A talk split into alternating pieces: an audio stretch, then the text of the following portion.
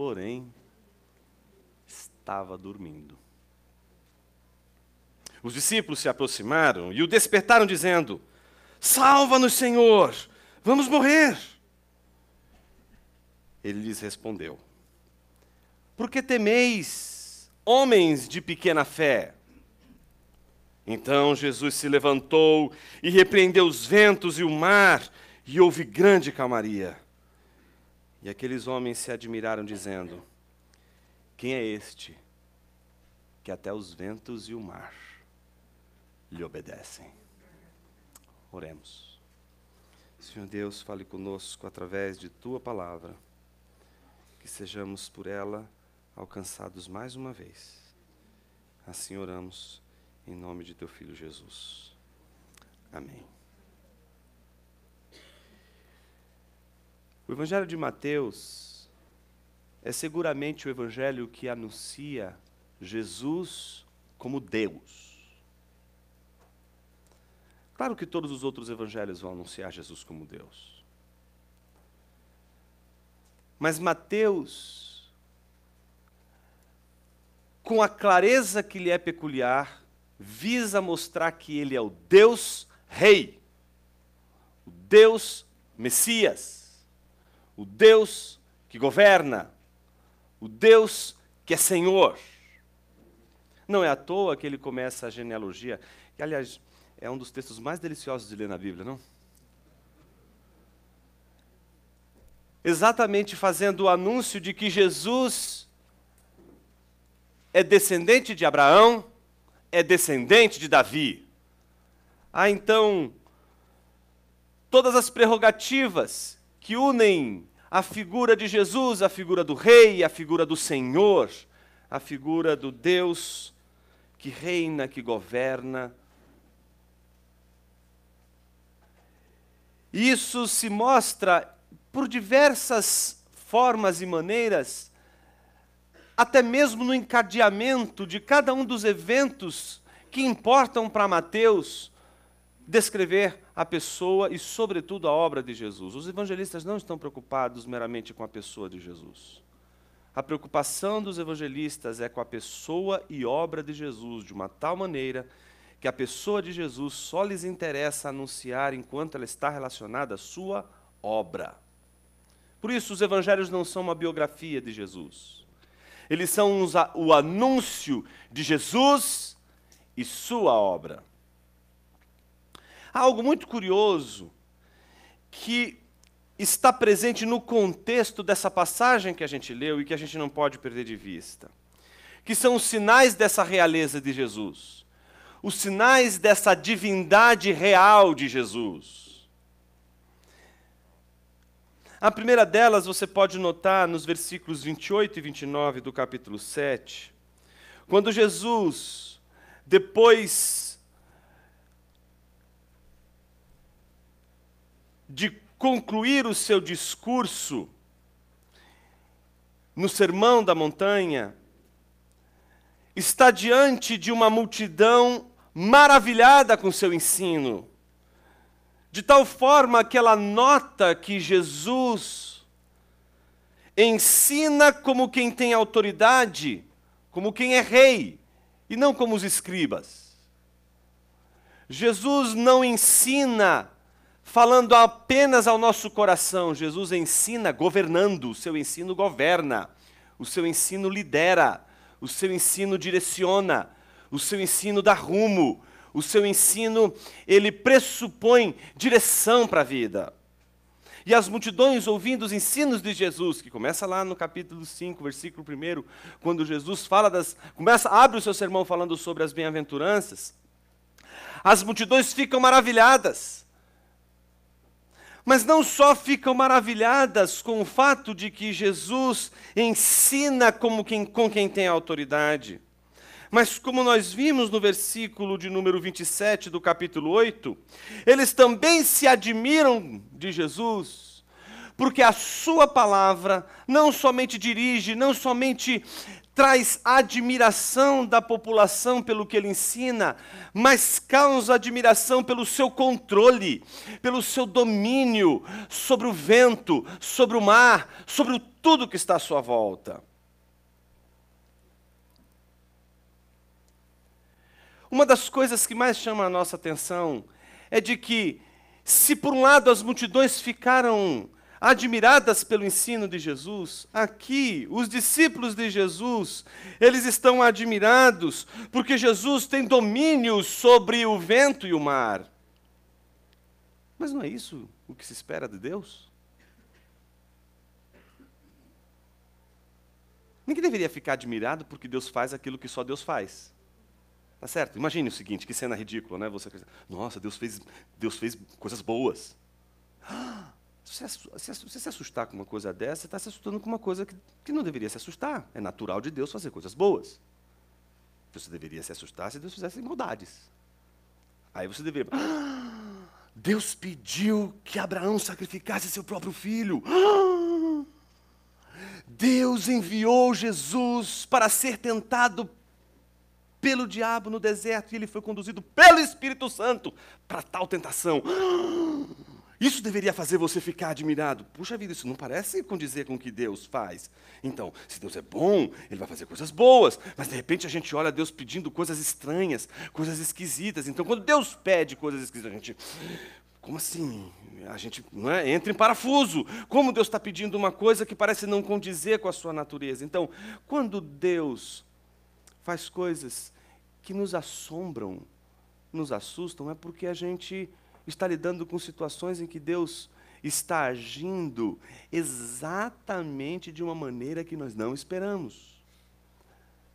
Mas alguém poderia se assombrar com o fato de que Jesus está ordenando aos ventos e o mar para que eles parem e ao parar dizer: ah, Deus fez o vento e o mar parar. Não deveria, a não ser que não se creia que Jesus é Deus. Os discípulos ainda não entendem que eles estão diante de Jesus, Deus. Eles veem Jesus, o homem. Eles sabem que Jesus tem algo de diferente. Porque ele faz milagres e as pessoas, elas são curadas.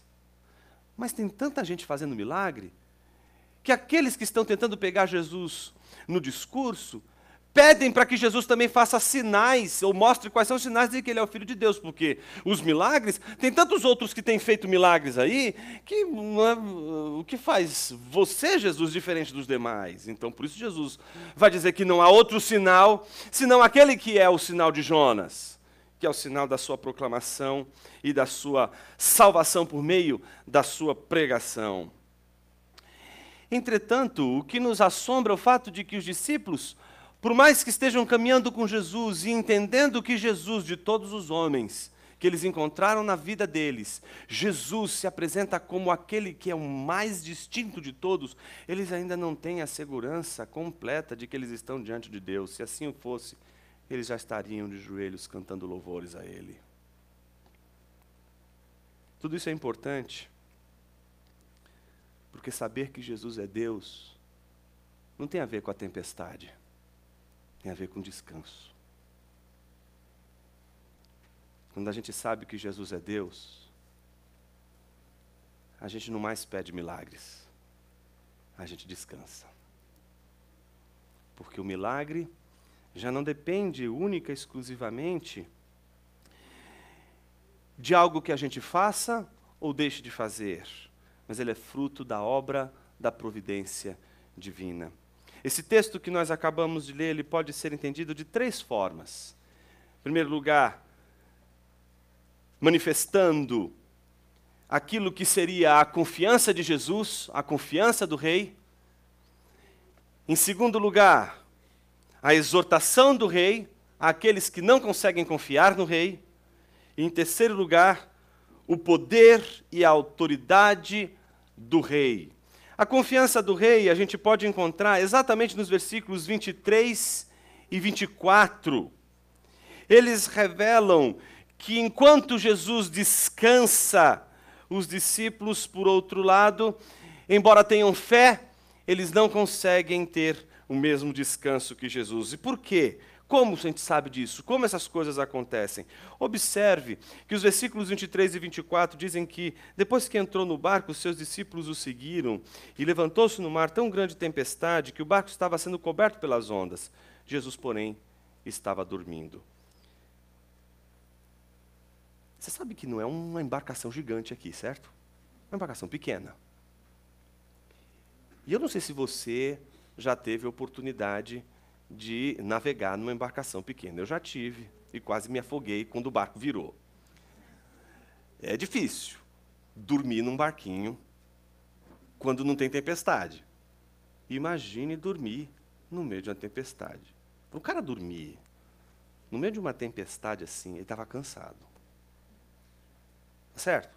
Estava muito cansado. Você sabe quando você está cansado, não é? É que nem meu filho antes de ontem. O pequenininho, não é? eu contando um monte de histórias para ele, inventando uma atrás da outra. Acabaram todas as minhas, as, todas as minhas histórias de Nárnia sumiram. Não tinha mais nenhuma, inventei todas. Nada do menino dormir. Aí quem dorme? Aí ele olhava para mim e dizia assim, batia no rosto assim, papai, só respira, só respira. Eu não entendia por quê. Porque quando a gente ronca, a gente não vê, né? A gente não escuta, né? Então o pobre coitado não conseguia dormir. e pedia, papai, só respira. Quando a gente dorme, a gente dorme profundamente, meus irmãos, a gente não sabe o que, que a gente faz. Ah, é, a gente perde a noção do que acontece à nossa volta. Dormir é muito bom.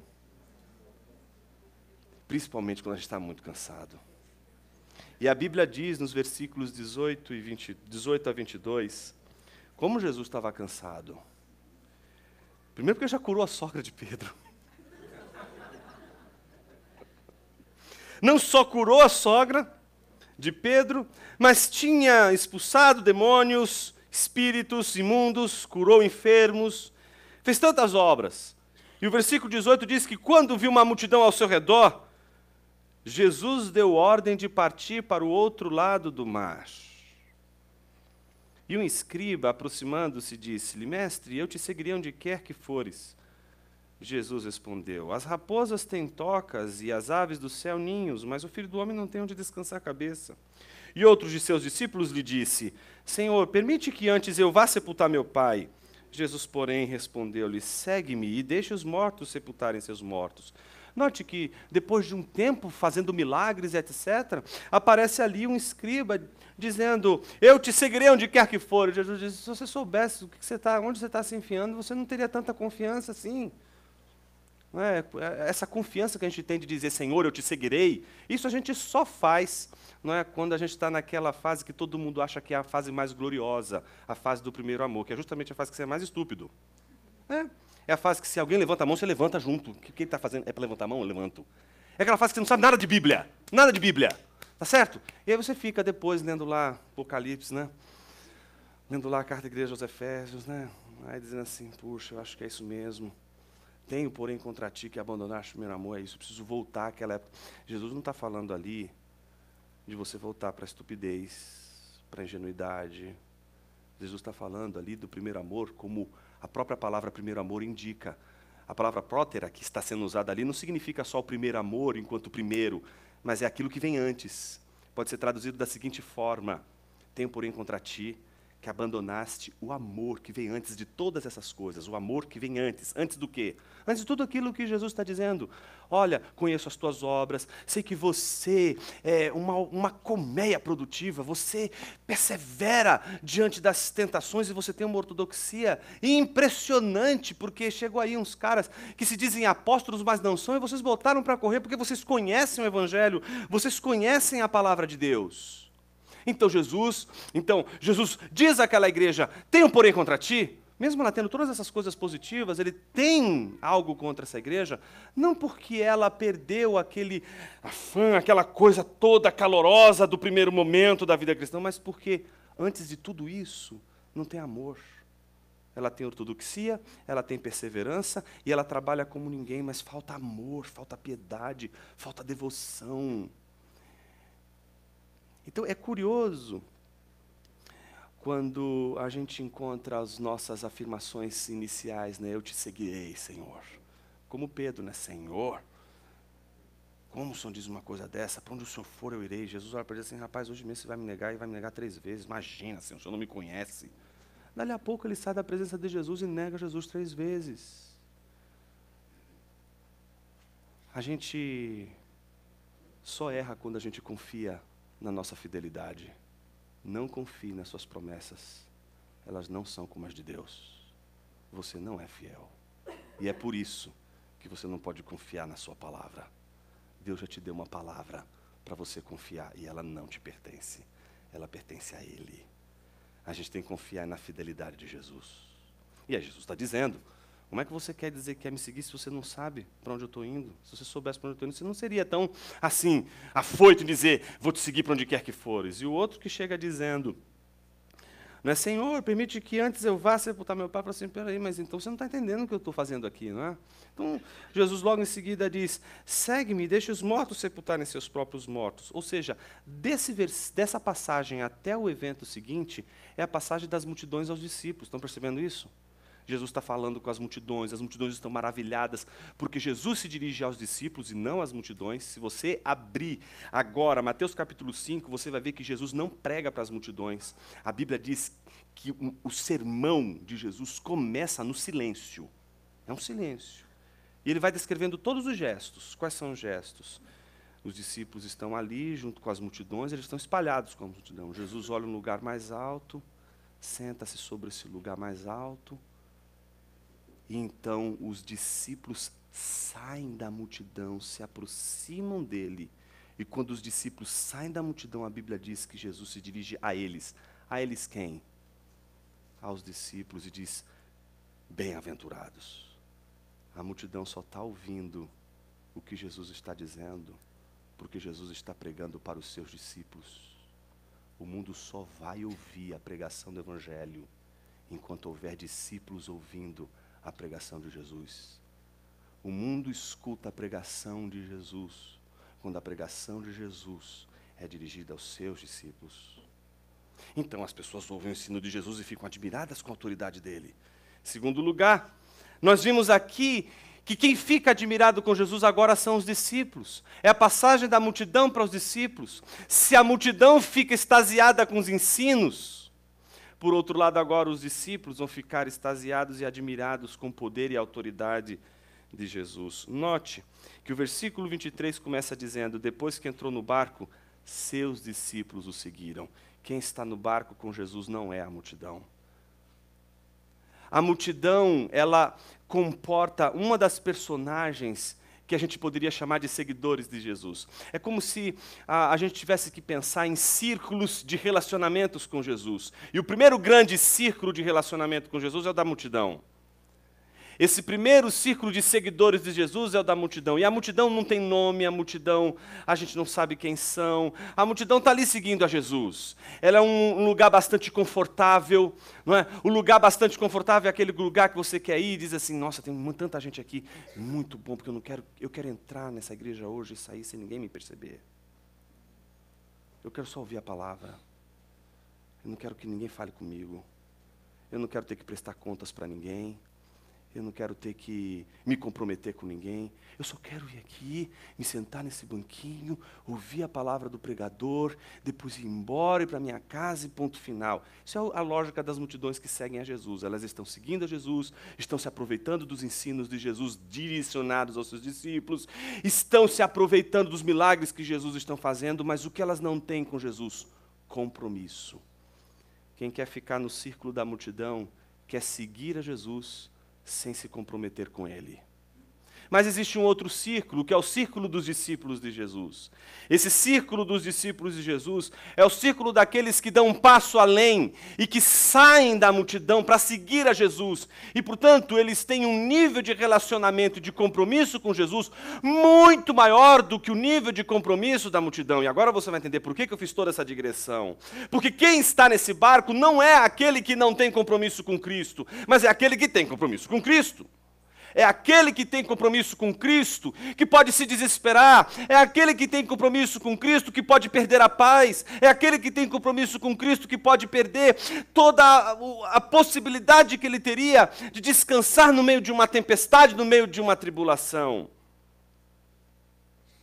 Mas o que a gente vê é que aqueles que seguem a Jesus no barco experimentam o terror de uma grande tempestade Imagine que o barco estava sendo coberto pelas ondas e o sujeito estava dormindo.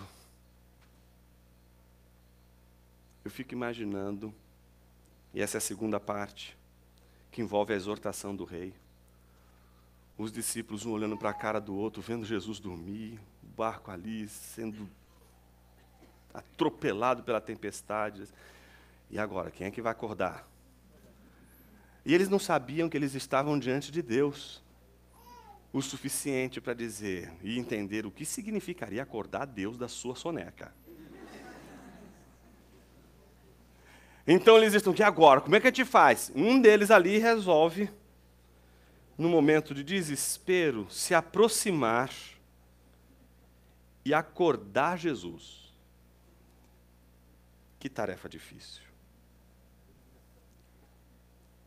Acordam Jesus, dizendo: Salva-nos, Senhor! Vamos morrer. Eu fico imaginando o assombro de Jesus na hora. Então, imagine Jesus acordando, olhando para o sujeito, dizendo: Salva-nos, Senhor, nós vamos morrer. Ele olhando a tempestade, olhando tudo aquilo à sua volta. Eu fico imaginando: por que você não está desesperado, Jesus? Está dormindo. Jesus ainda fica, me parece que eles acordaram Jesus e Jesus não ficou, acho que muito feliz com o que eles fizeram, não. Porque o versículo 26 mostra que Jesus repreendeu os discípulos, dizendo: Por que temeis, homens de pequena fé? Eu queria te fazer uma pergunta com toda a sinceridade do mundo. Não é o que se deve esperar? Será que não é o, o espírito? O que se espera de uma pessoa no meio de um barco cheio de tempestade, ficar gritando, desesperada. Ah, e agora o que vai acontecer? Parece que é normal. O barco está quase para virar. É normal que as pessoas fiquem desesperadas. Essa é a nossa visão. É normal que as pessoas fiquem desesperadas no dia da tribulação. Mas é isso que Jesus está repreendendo nos seus seguidores.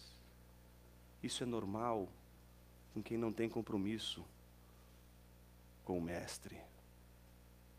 Mas não deveria ser normal entre aqueles que seguem a Jesus.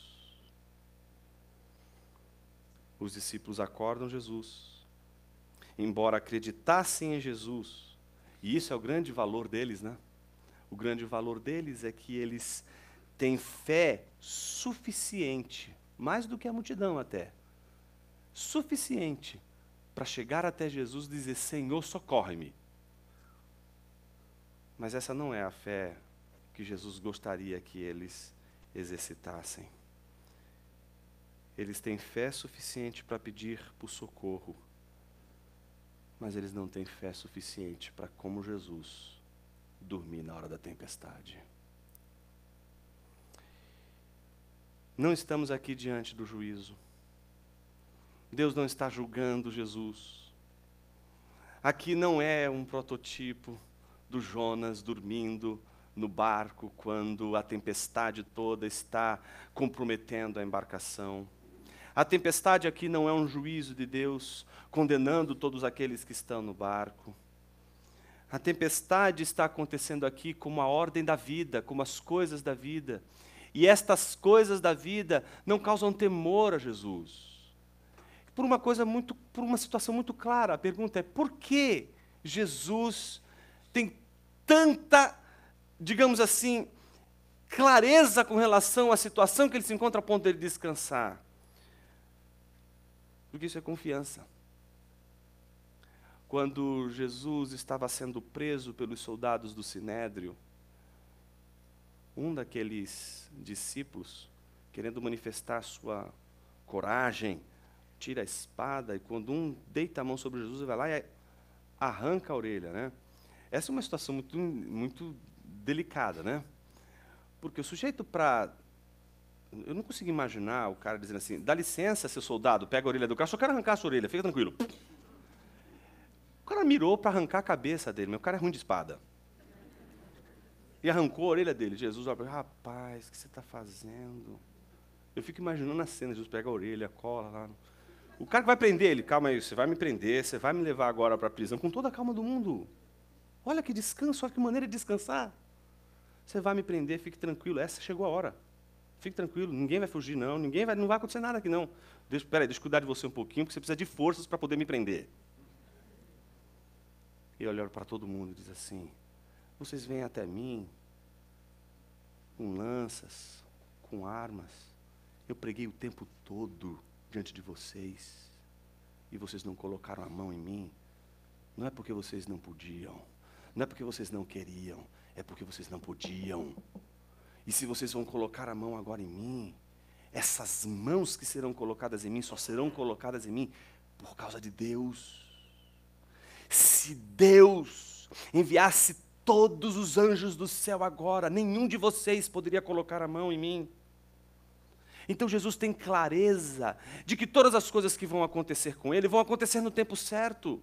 Jesus sabe que ele pode tirar a sonequinha ali no barco dele, porque ele não vai morrer naquela hora. Não vai acontecer absolutamente nada naquela hora, a não ser uma bela de uma oportunidade de ele dormir, de ele descansar. O problema são os discípulos, que não conseguem vislumbrar a mesma fonte de segurança que Jesus tem. Eles não conseguem entender como Jesus pode ter uma segurança tão clara, uma confiança tão clara a ponto de, no meio de uma tempestade, dormir. Então eles recorrem a Jesus, e isso, meus irmãos, é um dos atos mais bonitos dos discípulos. Isso mostra o quanto eles têm comprometimento com Jesus. No momento das aflições, no momento da tribulação, no momento da turbulência, o que ele faz? O que o discípulo faz? Ele pede socorro a Jesus. Mas Jesus, antes de socorrê-los, diz: Por que vocês temem, homens de pequena fé? A exortação de Jesus é, portanto, a exortação daquele que reconhece que os discípulos temeram a morte. Os discípulos tinham medo de morrer. Eles tinham medo do que iria acontecer.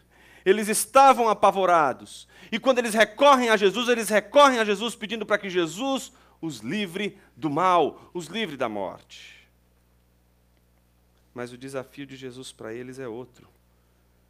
O desafio de Jesus para eles é se vocês soubessem realmente quem está com você no barco, vocês nem sequer pediriam por salvação, porque vocês já saberiam que estariam salvos.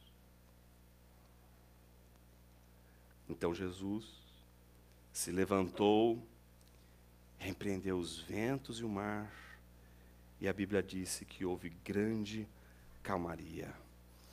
Essa terceira parte mostra o quanto Jesus não somente é o rei que confia, é o rei que exorta os seus súditos, mas é o rei que exerce a sua autoridade diante de tudo à sua volta, para que os seus súditos saibam que ele tem poder sobre todas as coisas, para que eles possam ter confiança de que todas as coisas estão sob o domínio e o seu domínio, o seu controle.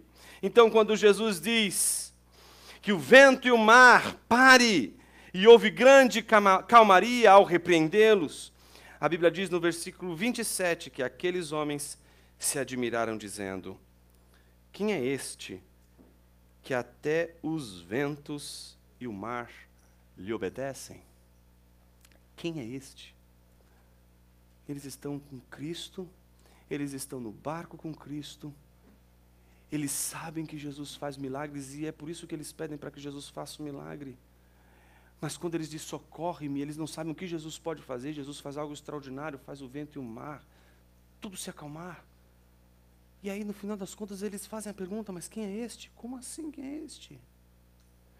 A gente entende que todo o trabalho de Mateus é mostrar como os discípulos e aqueles que estão seguindo a Jesus vão responder essa pergunta: quem é este que está com a gente no barco dormindo na hora da tempestade?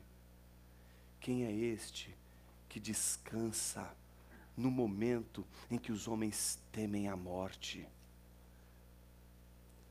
A resposta dessa pergunta aparece em Mateus, justamente no versículo 54 do capítulo 27. Se você quiser, você pode abrir sua Bíblia.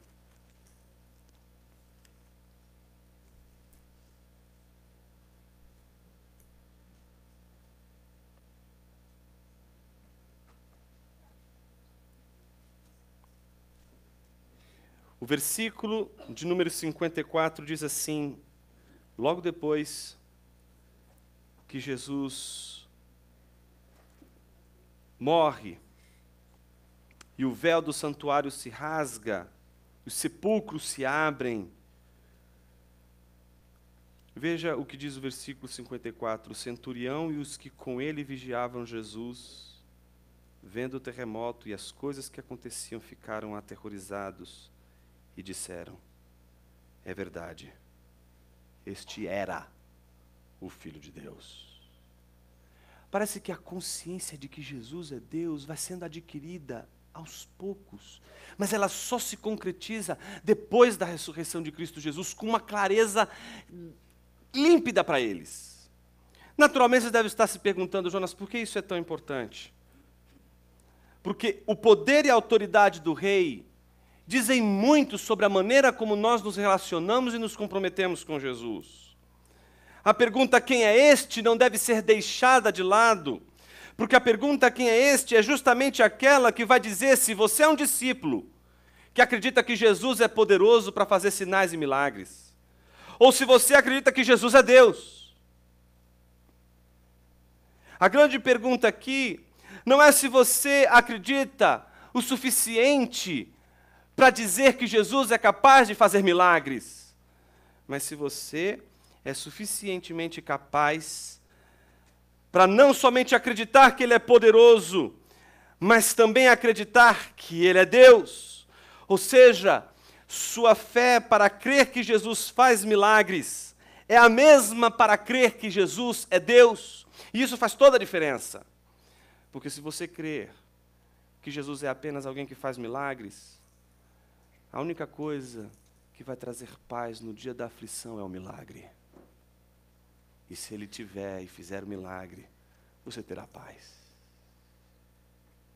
Mas bem-aventurado é aquele que, sabendo quem Jesus é, vai ter paz na tempestade ou na bonança. Vai encontrar paz e vai descansar nos momentos mais difíceis, nos momentos mais caóticos, nos momentos mais comprometedores da vida. Me dirijo a você que no meio da tempestade da vida, no meio das, das questões mais terríveis, tem pedido milagres ao Senhor. Essa pequena meditação de hoje é uma maneira de te perguntar: por que você está fazendo isso? Por que você acha que essa é a melhor maneira de ter paz na tribulação? Por que você acredita que simplesmente pedir para que Jesus faça um milagre vai te trazer paz? Por que não acreditar que é possível, como Jesus, ter paz no meio da tempestade, descansar nele? Tudo vai se realizar conforme a providência, o controle, a soberania de Deus. Talvez o nosso desejo de milagre seja o desejo de ver Deus trabalhando. Só isso. Porque a gente não suporta a ideia de que no dia da tempestade Ele esteja dormindo. Oremos. Senhor Deus e Pai, tem misericórdia de nossas vidas e nos dê a graça de não somente crer que Tu és poderoso, mas sermos capazes de confiar no Senhor quando não vemos nenhum sinal da tua ação e do teu agir e só vemos tempestade. Glorioso Deus, tem misericórdia, nos ajude a confiar em Ti quando o Senhor não manifesta absolutamente nada em direção dos milagres que pedimos ou das coisas que desejamos que aconteçam. Senhor Jesus, devotamos a Ti toda a nossa gratidão pelo Teu sacrifício na cruz, mas devotamos a Ti também a nossa confiança, porque Tu és Deus. Te damos glórias, ó Pai, pelo Teu Filho Jesus, que o Senhor entregou na cruz para morrer por nós. E pedimos que, na luz do Teu Espírito Santo, nossa mente seja iluminada, para que a gente não desespere. Mas se Deus está em silêncio, mas se Deus, como Jesus, que estava dormindo no barco, está ali dormindo, que isso seja um sinal para que a gente confie que todas as coisas vão terminar bem, porque o Senhor jamais dormiria, jamais descansaria, se não confiasse no Pai. Ajude-nos, Senhor, a aprender com o Filho a confiar em Ti e a descansar na hora da tribulação. A talvez perder de vista os nossos desejos e simplesmente esperar que as coisas aconteçam confiando no Senhor, confiando no Teu poder. Te pedimos perdão, Senhor, pela nossa precipitação porque às vezes a gente vendo as coisas como estão e nada acontecendo, a gente quer improvisar a bênção, a gente quer improvisar milagres, a gente quer improvisar saídas, a gente quer improvisar tudo à nossa frente. Tem misericórdia, nos dê a luz da tua palavra, para que a gente confie que aquele que está diante de nós não somente faz milagres, mas é Deus e provê todas as coisas para a sua honra e para a sua glória. Amém.